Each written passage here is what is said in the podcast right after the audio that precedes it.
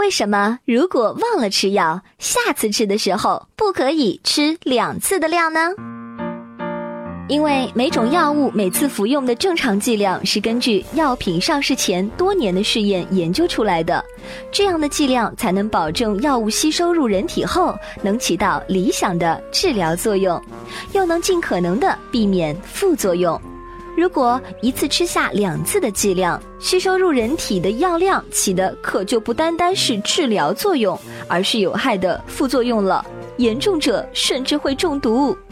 一次吃两次的药量，相当于自己擅自增加药量，会使体内药量在短时间内快速升高，造成不良反应。有些药物的治疗剂量和中毒剂量很接近，擅自加量非常容易中毒。而且，任何药物吃进去都要通过肝脏代谢、肾脏排泄，擅自增加药量会给肝肾造成负担哦。